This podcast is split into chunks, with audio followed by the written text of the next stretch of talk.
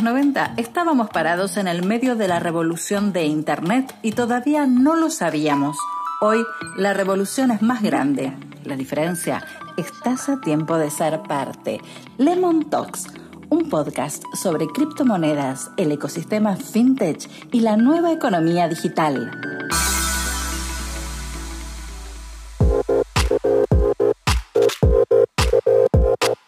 Bienvenidos a un nuevo episodio de Lemon Talks. En realidad esta es una segunda parte del episodio que veníamos haciendo con Diego Núñez y Joaquín Romero Pierri. Ellos son uno abogado, el otro escribano, están metidos en lo que es el mundo cripto, están metidos en lo que es regulación cripto y también Joaco es miembro fundador de la Comisión de Innovación del Colegio de Escribanos.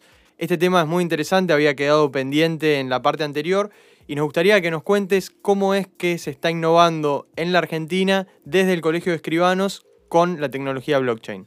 Bueno, buenas, primero que nada. Eh, a ver, el 2020 fue un año bisagra en múltiples aspectos. Eh, para el Colegio de Escribanos, que, bueno, para todo el mundo es una, es una entidad tal vez eh, no, quiero decir retrógrada porque es una palabra que tal vez con contenido negativo, pero es una... Pero sí es cierto que hay una cierta imagen de que los escribanos tal vez son conservadores, podríamos poner esa palabra. Conservadores, eso me gustó mucho más.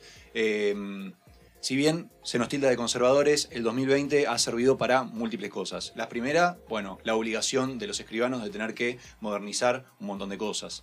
Eh, se ha creado certificados remotos para que cuando estábamos todos metidos en nuestra casa con aislamiento obligatorio, eh, poder seguir avanzando eh, y que la gente pueda seguir trabajando. Habían un montón de, cosas que se tenían que seguir haciendo, que se tenían que seguir certificando y el escribano a través de una videollamada, por ejemplo, podía resolver la certificación de un hecho y eso ayudó a continuar la economía un poco y a continuar las diferentes empresas que tenían la posibilidad de seguir trabajando o las que no y podían seguir haciéndolo desde su casa. ¿no? Tal es así que bueno, también el Colegio de Escribanos decidió avanzar en otros aspectos y uno de ellos que para mí los más interesantes, que se va a estar lanzando dentro de poco, es la certificación de firma remota. Actualmente cualquier persona que tiene que certificar una firma a un escribano tiene que ir a la oficina del escribano o bueno, el escribano puede acercarse también al domicilio de la persona y le certifica la firma. Hoy el Colegio de Escribanos ha invertido y se ha tomado la decisión también de que se pueda hacer la certificación remota con reconocimiento facial a través de un convenio que se ha realizado con el RENAPER, lo cual creemos que va a estar muy bueno, que es propio del siglo XXI, que es propio, eh, es algo que estaban necesitando la gente y las empresas.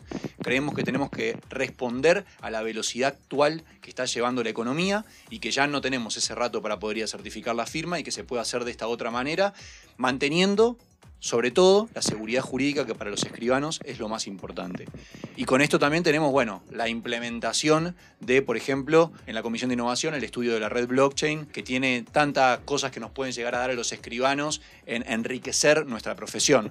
¿no? al ser inalterable y al ser invulnerable, permite poder avanzar en el uso de esta tecnología y utilizarlo en el Colegio de Escribanos. ¿Tenés algunos ejemplos de cómo blockchain, llevándolo bien a lo concreto, para tal vez el que está escuchando esto y dice, bueno, cómo esto me puede facilitar un trámite?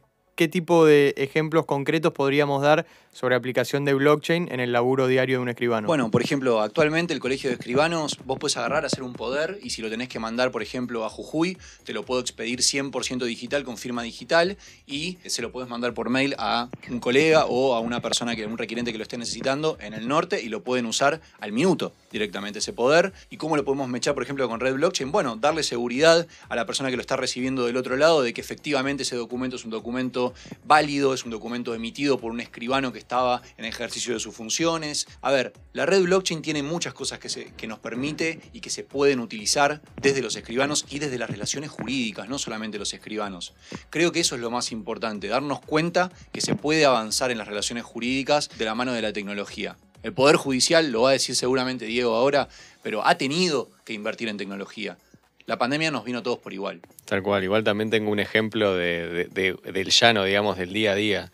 Nos ha pasado de clientes eh, que estaban eh, por firmar un contrato súper importante y no tengo el poder, me lo está pidiendo la contraparte, no tengo el poder, no tengo el poder, eh, llama al escribano que me lo mande y el hecho de tener un poder digital evita que quizás o se caiga el contrato o que tengan que quedarse todos esperando dos horas con el dueño de una empresa, el CEO o quien sea, y que manden un poder para que el tipo pueda firmar y, cierre una operación de millones de dólares. Que uno lo piensa y son problemas del pasado y es normal lo que está comentando Joaco, uno dice, ok, debería ya ser así, estamos llegando tarde o no, no sé, lo importante es que se está haciendo y también se está innovando en ese sentido. Claro, vale, lo importante es llegar, se ha demorado tal vez porque teníamos algunos resguardos en cuanto a mantener la seguridad jurídica que es necesaria para que todo el mundo esté tranquilo y hoy está. Existe y eso es lo importante. También, por ejemplo, se están desarrollando documentos electrónicos de primera generación, ¿no?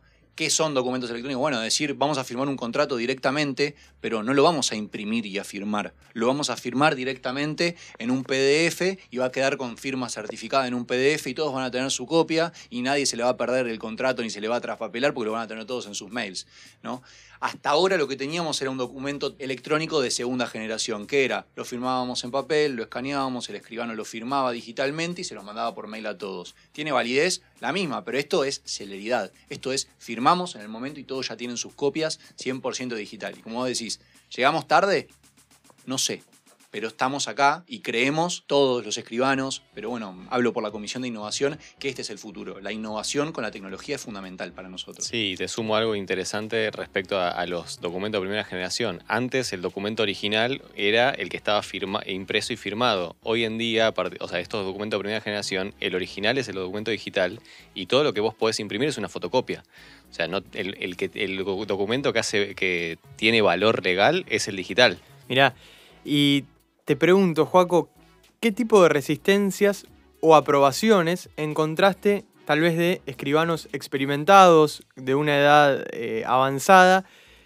¿Son propensos a aceptar estas nuevas tecnologías en general? ¿Son más reticentes? ¿Cómo se vive eso dentro del Colegio de Escribanos y qué nos puedes contar al respecto? Gratamente me, animo a decir de que los escribanos están interesados por estas tecnologías.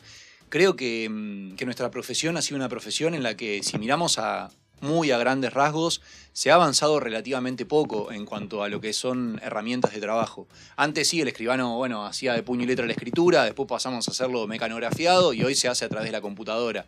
No hay mucha diferencia entre la máquina de escribir y la computadora si nos ponemos a pensar. Sí, podemos copiar y pegar más rápido y hacer algo, pero no cambió sustancialmente, ¿no? Eh, y volviendo a lo que me preguntabas, por ejemplo, de Red Blockchain, para mí el futuro es que la escritura tuya esté en Red Blockchain en un protocolo en una red blockchain. Ese para mí es el futuro al que tenemos que apuntar los escribanos. ¿Qué es un protocolo? Porque capaz yo lo hablo que es cosa de todos los días, ¿no? Pero la hojita que firman todos cuando van a firmar una escritura, cuando compran una casa, por ejemplo, eso que el escribano se guarda y que lo tiene que tener guardado para siempre, bueno, si está en una red blockchain y ya lo tenemos ahí, da mucha seguridad.